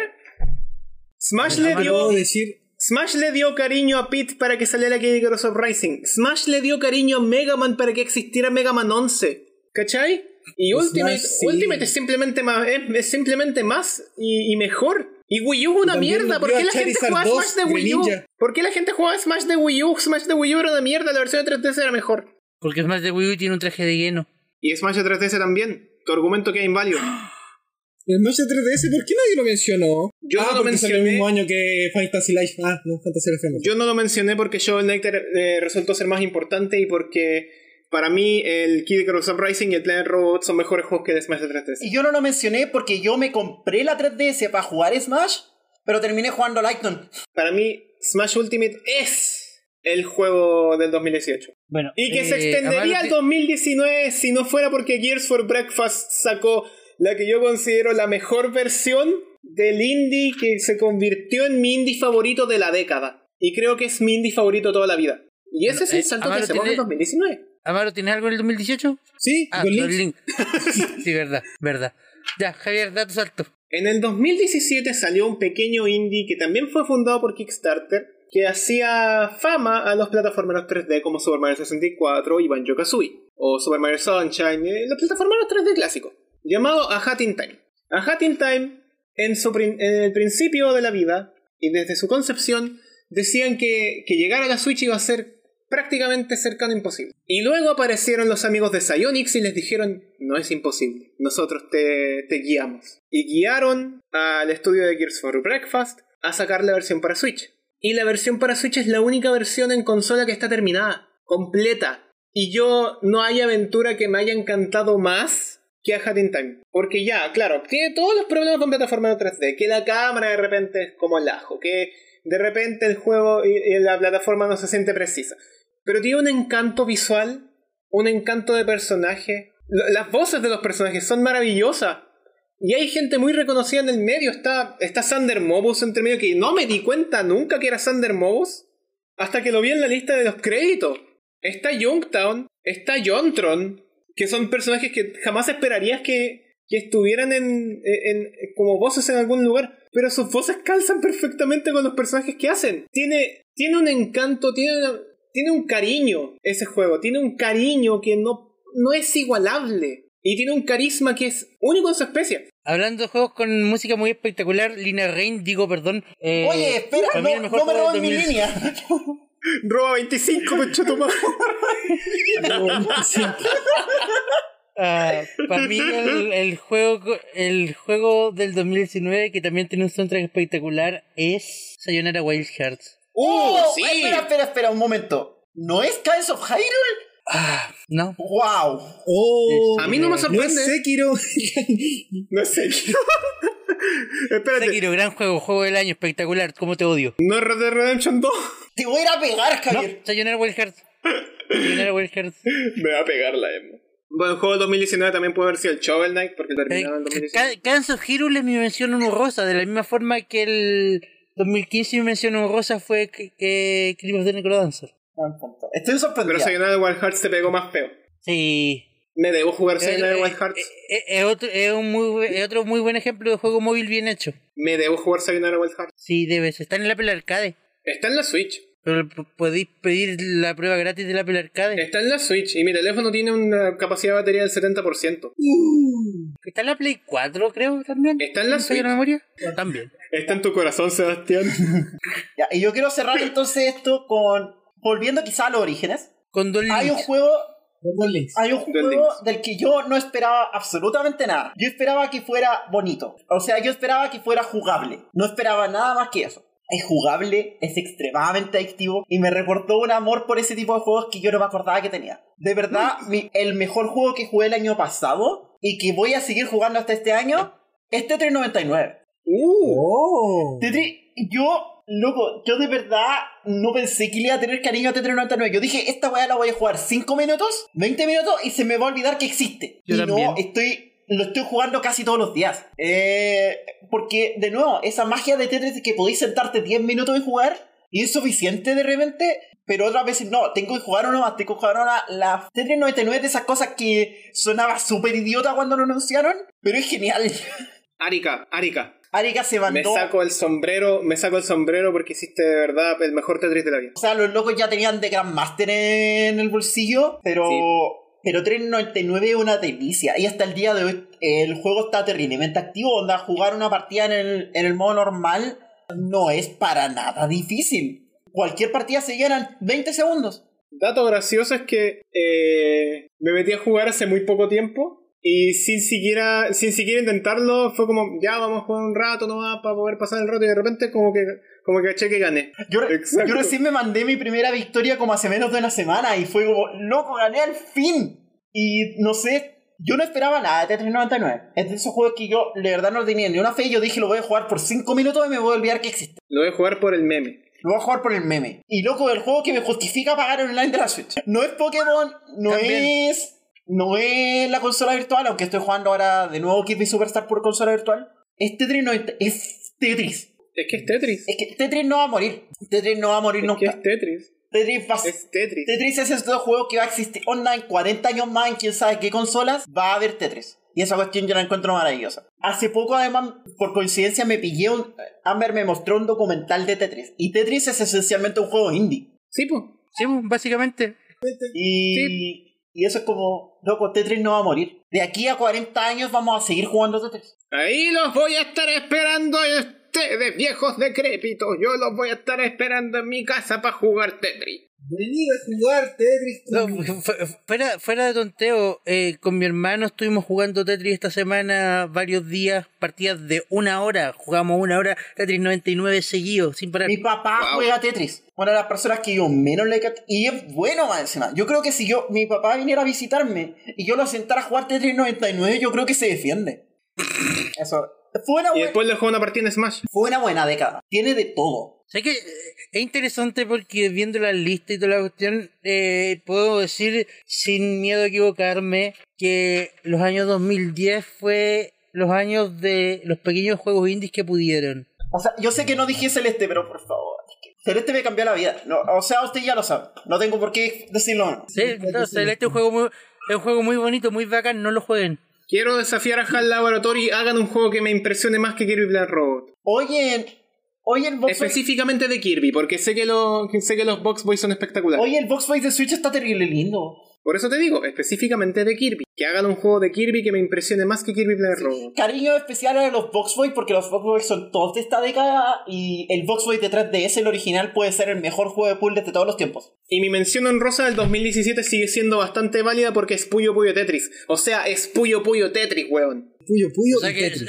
Es Puyo Puyo Puyo, Puyo y, y Tetris, y Tetris. le gustó al Seba. confirmo. ¿Y al Seba no le gustan los puyos? Sí, al Seba no le gustan los puyos, pero se enamoró de Puyo Puyo Tetris. Es que es mitad Tetris. Y tiene el mejor OTP de la vida. Niégamelo, Sebastián, niégamelo. Confirmo. Bueno, vamos, terminamos los Vamos, 10. listo. Sí. Estamos ready. Una buena década. Y esto fue el Linkcast. Sorpréndenos con más cartas. Hoy me acompañaron el, el dueño de las cartas, el Hola. señor Toro. ¡Vos sacado! Maravilloso. Eh, me acompañó la señorita de Celeste. Tu escaladora favorita. Me acompañó el, eh, el, el narrador. Jueguen Celeste, pero no jueguen el capítulo 9. Jueguen Celeste, pero no jueguen Celeste. y yo fui el señor Smash. El, el Mi. El señor Pollo. Todo el mundo El sabe que. Job Alonso va a estar en Smash, weón. Todo el mundo lo sabe. Yo Alonso en Smash. Lo venimos diciendo al principio de década. Desde siempre. Desde el principio de los tiempos. Job Alonso en Desde Smash. Smash para Wii U. Job Alonso en Smash. Voy a llegar a Ultimate, yo lo sé. Como traje de mí. Como traje de mí. Me va a dar lo mismo. Va a llegar antes Voy a que decir, por "Mira, mamá". Pero es que tiene tanto sentido. Pero. ¿cuándo va a haber el tráiler fake de el, los leakers como Miss? Ese fue un proyecto que está enterrado en una carpeta. Reboot. Porque los haces nunca. Los haces nunca se hicieron. Ah, No es como el de. No es como el de Mario Maker. Ah. Ya, gente, Ah. cerremos este episodio y yo quiero ir a streamear.